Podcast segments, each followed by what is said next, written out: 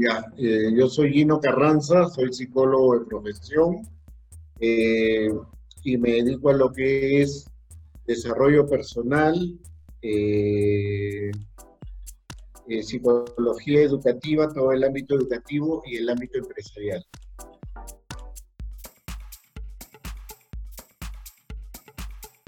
Estudiantes de primero y segundo ciclo que debido a esta coyuntura que está pasando en la actualidad, no se pueden, no se pueden comunicar bien mediante la virtualidad y se les dificulta tener relaciones amicales y eh, duraderas, perdón, este, sólidas, ¿me entiende? Así que, em, y esto afecta sus emociones dentro de casa, se siente, eh, hay distintos factores, ¿no? Y bueno, eh, con usted queríamos aprender más, así que le daré las preguntas, le lanzaré las preguntas y me responde, ¿ok? ¿Cómo afecta emocionalmente a un estudiante adolescente al no tener relaciones amicales? Mira, en primer lugar, siempre me gusta hacer esta división. Eh, nosotros somos seres biológicos porque tenemos un cuerpo, psicológicos porque nos desempeñamos, nos desenvolvemos de una manera muy particular si sean gemelos idénticos, se van a desenvolver de forma diferente, ¿no? Eh, y por último, el, todo lo que es el aspecto social. Dentro de lo que es el aspecto social, no solo me refiero a las personas que te rodean, sino al ambiente en sí, al espacio físico. Entonces, tenemos que eh, un adolescente ya se ha cambiado el tema de, cuándo termina la adolescencia. Bueno, este es un tema de psicología evolutiva, ¿no? Pero en este caso las cosas son sencillísimas. O sea, eh, uno va a ir quemando experiencias conforme va viviendo y se va relacionando con las demás personas. Entonces, tú tienes que un adolescente está dejando de ser niño, pero todavía no llega a ser un adulto. Entonces, en esa época, en esa etapa de tu vida, tú necesitas reafirmarte, tanto biológica, psicológica como socialmente. Entonces, ¿cómo nos está afectando o cómo les está afectando emocionalmente a un estudiante adolescente el no tener eh, relaciones amicales? Bueno, para comenzar ya hemos comenzado a relacionarnos de forma diferente, ¿no? Ahora nos relacionamos por redes, ¿no? Agarramos y tenemos amigos y muchos de esos amigos es gente que no hemos visto nunca físicamente. Entonces, en este momento está afectando, por ejemplo, eh, psicológicamente y emocionalmente porque él, un adolescente está confinado, no puede salir como él quisiera, no puede reunirse con sus amigos, entonces está en su núcleo básico. socialmente está con personas adultas y tal vez hermanos menores. Los que tienen mucha suerte a lo mejor tienen hermanos de su misma edad, pero aún así el mismo hecho de estar confinados nos afecta emocionalmente. ¿Y cuál es una de las características que a veces sin darse cuenta andan de mal humor? Punto uno. Sí, también, también este, tienen el problema que no se pueden concentrar bien porque están fatigados, están cansados, etc. Es más o menos por ahí va la afectación emocional que tiene un adolescente que ha dejado de hacer dos cosas importantísimas para él. La actividad física, porque está restringida, y por otro lado, la actividad social. Y todo se está limitando a una pantalla, todo se limita a un celular, entonces estamos complicados por ahí. La reacción natural es que anden de mal humor, que tengan problemas para concentrarse y que tengan dificultades para relacionarse con otras personas. Eh, ¿Qué aspectos positivos y negativos encuentras en la comunicación virtual en un ambiente universitario con respecto a las relaciones sociales? Mira, la parte positiva de la comunicación virtual en un ambiente universitario es mucho mejor, porque a veces para hacer una reunión, es más, para estar tú en esta reunión conmigo, mínimo hubieras tenido que invertir un par de horas. ¿A qué me refiero? Hubieras tenido que cambiar, arreglar y movilizarte para llegar a este espacio donde yo estoy y tus amigos también. Entonces, el aspecto negativo en la comunicación virtual es que nos permite ahorrar tiempo. El aspecto negativo es que no nos permite eh, relacionarnos físicamente y el aspecto negativo también va por la parte del facilismo. O sea, todo está a un clic, todo es más rápido y todo lo consigo inmediatamente. Sale una canción y en cuestión de dos, tres horas ya la descargaste o al menos ya la escuchaste y ya la compartiste. Antes, bueno, en los años 60, años 70, para tú tener una canción o la escuchabas por radio o tenías que esperar a que salga el vinilo. Y eso, ¿cómo nos afectaba? Que sencillamente tenías que esperar, armarte de paciencia y esperar. Entonces, actualmente, como todo es rápido, es rápido, pero no hay mucha profundidad, ¿entiendes? Entonces, los umbrales también de tolerancia, de concentración, están siendo directamente impactados. Aparte que no hemos aprendido a esperar, todo lo queremos rápido, ¿ok? Por ahí creo yo que va la cosa con el tema, con tu pregunta del aspecto eh, negativo, ¿no? Otro de los aspectos negativos es que tampoco puedes socializar. No estás con tus amigos, no te puedes, no puedes conversar temas extracurriculares, ¿no? Que es lo que antes nos, nos ayudaba para reafirmarnos como adultos y también aprendemos a leer emociones, ¿no? Ahora muchos se conectan, están en la clase, pero tienen cámara apagada o están haciendo otras cosas también. ¿Ya? Sigamos. Eh, claro, y como una subpregunta de esto, como para añadir, eh, ¿crees que, o sea, consideras tú que, la, o sea, que hablar en línea así, chatear, es socializar o le falta algo? Ya, me doy con la sorpresa de que ahora a eso llaman socializar. Pero sí, faltan dos cosas. Falta el, aspecto biológico, ¿no? Porque tú me ves a través de una pantalla, pero tú no sabes cuánto realmente es mi estatura, ni cuál realmente es mi color de piel, ni aprendes a leer las eh, muecas o las señales que yo hago. Entonces, eso se va viendo limitado, pero a la vez tenemos que la gente ya se acostumbró a relacionarse así. Entonces, han, han, ido a lo largo de la historia pasando, hemos ido pasando por etapas. Te lo dejo como tarea. Yo, por ejemplo, pertenezco a la generación X, pero están los millennials que nacieron de alguna de las del Internet. Eh, había una página antiquísima que la usaban alumnos míos que era el Hi-Fi ¿no? Ahora ya tenemos los centenias, están los centenias, creo que por ahí están ustedes. ¿Qué pasa si un día yo te apago el internet y se ve el internet en todo el mundo? No te hablo, no te estoy hablando de que se vaya por una semana, de que se vaya por dos horas, tres horas. Más allá del ámbito de clases virtual, te quedas sin amigos prácticamente porque no has conseguido otras, no has aprendido otras formas de socializar. ¿Qué características cumple una persona no social? ¿Qué características cumple una persona no social? Acuérdate de esto.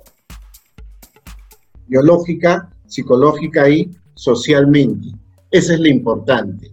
Socialmente tienes que, al no relacionarte con otras personas, sencillamente no has desarrollado esas habilidades sociales. No sabes cuándo decir una broma, no sabes cómo comportarte en serio y sobre todo no comienzas a ver qué cosas le puede estar pasando a las personas de tu entorno. No las aprendes a leer, solo las ves a través de la pantalla. Entonces hay mucha gente que permite, prefiere, perdón, no socializar, ¿no? se encierran en sí mismos y no les cuesta trabajo y hacen las cosas como ellos mejor prefieren, ¿no? Adaptan el mundo, lo adaptan a ellos, cuando debe ser exactamente al revés. Porque yo te pregunto, el niño se ve obligado a aprender a hablar para poderse relacionar con los demás, porque su papá y su mamá sí lo entienden. Cuando tiene hambre un bebé llora, y las mamás llegan a identificar cuando tiene el llanto, cuando tienen hambre, el llanto cuando están enfermos, el llanto cuando están aburridos, ¿no? Entonces, todo, toda esa parte biológica se deja de leer y tenemos cada vez a personas menos empáticas, por decirlo así, ¿no? Y ya sabes, tomando como empatía lo que significa ponerte en el lugar de otra persona. Eh, ¿Qué tan importante es entablar el diálogo presencial con una persona? Ya. Eh, el diálogo presencial es el que ya está incluyendo los otros componentes, el biológico y el psicológico. Entonces, eso es lo que va a facilitar que nosotros comencemos a desarrollar nuestra empatía. Eso te va a ayudar a leer por ejemplo, tú sabes cuando tu mamá, cuando tu papá o la persona que vive contigo está molesta, cuando no quiere hablar, cuando, eh, cuando sí quiere hablar, ¿no? Entonces tú aprendes a leer a tu entorno más pequeño, pero a tus amigos a lo mejor ya no los estás leyendo adecuadamente. Ojo, estamos yendo a acostumbrarnos a realizar casi todo virtualmente. Eh, hace pues, bueno, ya han pasado varios meses, pero hace un año atrás era bastante complicado que hubiéramos tenido una entrevista vía Zoom. Yo hubiera dicho, ven al consultorio y conversamos, ¿no? Pero esto nos está obligando a todos. Y los que hemos nacido antes nos estamos acostumbrando, pero ustedes que han nacido con esto, están perfeccionando todo esto que es el Zoom, todo esto que es el relacionarse virtualmente, pero sí están dejando de lado el diálogo presencial. Y es algo que se debe de cultivar, es algo que eh, cuando regresemos a la normalidad, o sea, el solo hecho de estar con un compañero en el aula, de salir a la cafetería o de esperar el micro, no hace que solamente hablemos de un tema específico que es el estudio, sino nos comenzamos a conocer. Eh, bueno, eh, muchas gracias por eso también. Eh, la siguiente pregunta sería, ¿qué papel o rol cumplen los amigos con los que convives en nuestra vida universitaria, ¿no? En la vida universitaria. Ya, en la vida universitaria como tal, acuérdate, ya comienzas a pasar tiempo con tus amigos, ¿no? Y no solo hablan del estudio, pero por ejemplo, eh, cuando estás presencialmente con ellos, a veces se te hace difícil una materia y alguien agarra y te la explica, sencillamente, ¿no? O cuando van a comer algo, eh, tu compañero o compañera ya sabes qué les gusta, ¿no? A uno, por ejemplo, no les gusta el café, a otros no les gusta el ketchup, por decirlo de alguna manera. Entonces, nos perdemos la otra parte, ¿no? Entonces, los amigos, ¿qué papel cumplen en, en la convivencia universitaria? Nos ayuda a, nuestros amigos nos ayudan a afirmarnos como estudiantes, como colegas, y nos abren otros panoramas, ¿no? porque no todos se interesan por la misma cosa al mismo tiempo. Entonces, uno está expuesto a un abanico de posibilidades, ojo, dentro y fuera de la misma carrera, ¿verdad? ¿Qué les recomendarías al estudiante que no puede relacionarse para poder expandir su círculo de amistades? Eh, ya. hay dos cosas. Virtualmente, que comience a tratar de interactuar con otras personas buscando puntos en común. Eso es importante. Y otra, eh, tratar de hacerlo también físicamente, ¿no? Cuando se pueda. Ahora, acuérdate que todo esto, eh, prácticamente el Facebook nació por una persona que no se podía relacionar adecuadamente, ¿no? Entonces, él lo usó como soporte, lo usó para suplir alguna necesidad que él tenía, ¿no? Pero en este caso, lo importante, lo importante es que sencillamente te expongas y comiences a contactar a las personas que conoces, a las personas del salón, trates de averiguar, no cuándo es la fecha de entrega de un trabajo, sino, oye, ¿qué tal? ¿Cómo estás? ¿Con quiénes vives? ¿Qué deportes te gustan? ¿Qué arte? ¿Qué actividades realizas? ¿Me entiendes? ¿No? Esto nos ayuda a socializarnos más. Y lo que yo te puedo recomendar es exponerte a este tipo de actividades. ¿Cuáles son las causas de no poder entablar una relación de amistad eh, mediante las clases en línea? No, porque solamente, o sea, ¿cuáles son las causas de no poder entablar una relación de amistad? Es por lo que te decía, sencillamente nos conectamos a la clase para recibir la clase y aparte de eso, eh, nos juntamos para realizar los trabajos. Pero ya nos está dando, el, por ejemplo, como te decía, ir a una cafetería o el solo hecho de salir de la universidad y caminar a esperar el transporte, el transporte público, qué sé yo, te daba más eh, un conocimiento, entre comillas, superfluo de la persona, pero es un conocimiento eh, integral de ella también, ¿no? Entonces, eh, ese es parte del problema, ¿no? El, al solo reunirte para determinadas clases y determinados trabajos, ya no puedes abarcar la parte amical como antes se hacía.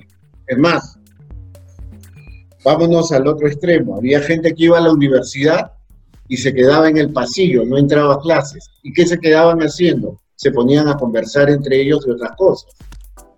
Ahora, entre comillas, si te quieres tirar la pera a una clase, apagas tu computadora, pero no te relacionas con nadie.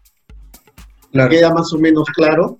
Claro, claro. O sea, más o menos está diciendo que, eh, que ahora se ha perdido este, esto que había antes en las clases presenciales, que por, por así decirlo, ¿no? Eh, como un lenguaje un poco más eh, brusco, pero este chongo que se hace en las clases, ¿no? que eso también puede iniciar amistades. Exactamente, exactamente, eso es lo que te he tratado de decir. Claro. ¿Qué actividades sugieres eh, para entablar una relación de amistad de forma virtual? Eh, ¿Cuáles serían y por qué? Mira, acá tenemos un pequeño problema, que para entablar una relación de amistad debemos de juntarnos pero en este caso a través virtual, pero no para hacer tareas, sino para conversar de diferentes temas. Ojo, conversar de la actualidad nacional, ojo, hablar de la actualidad internacional, qué es lo que pasa en otros países, qué es lo que pasa eh, en Europa, por ejemplo, y comenzar a transmitirnos esas informaciones. Tratar de virtualizar la cafetería, ¿no? O sea, yo iba a una cafetería, no a tomar café, se le dice cafetería, me tomaba un jugo, otros tomaban una gaseosa, otros tomaban agua, pero estábamos conversando a veces de cosas intrascendentes y cómo reaccionábamos ante ellas. Entonces, lo que más o menos te trato de decir es, hay que tratar de virtualizar la, la cafetería, ¿no? O sea, juntarnos, conectarnos al menos 20 minutos, 30 minutos solo para saber cómo estamos, ¿no? Hacerlo algo más familiar, pero con extraños, ¿no? Con gente del salón, eh, averiguar, por ejemplo, cuando yo era universitario, sencillamente me juntaba con los de ciclos superiores para aprender y saber más o menos de qué trataban las materias que yo iba a seguir. Y con eso fui entablando una amistad, ¿no? bueno, yo estaba en la universidad, ingresé en el año 87. Ya te puedes imaginar el Perú en esa época no era el Perú de ahora, ¿no?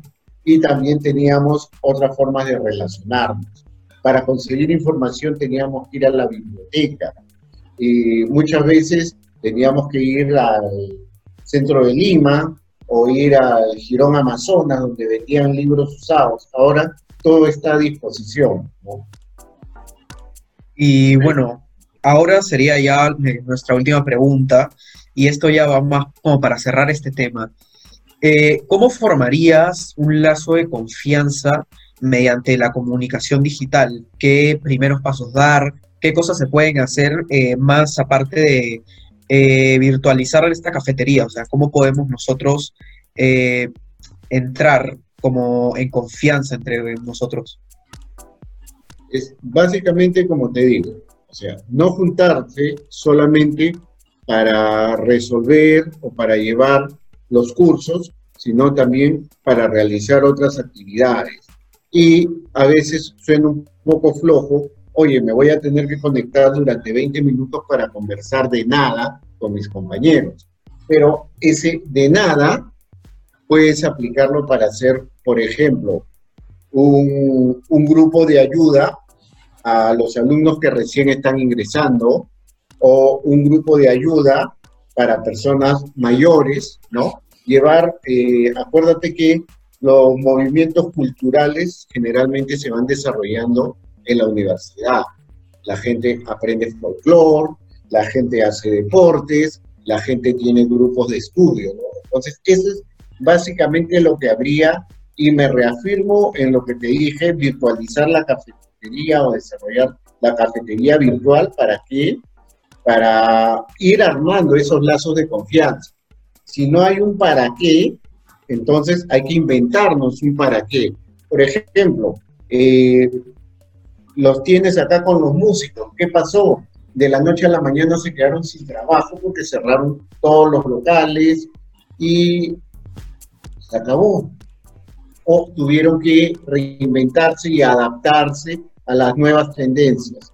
Comenzaron a sencillamente hacer conciertos en vivo. Y es más, ya ni se, eh, ahora recién se están reuniendo para tocar, pero antes cada uno tocaba en su casa.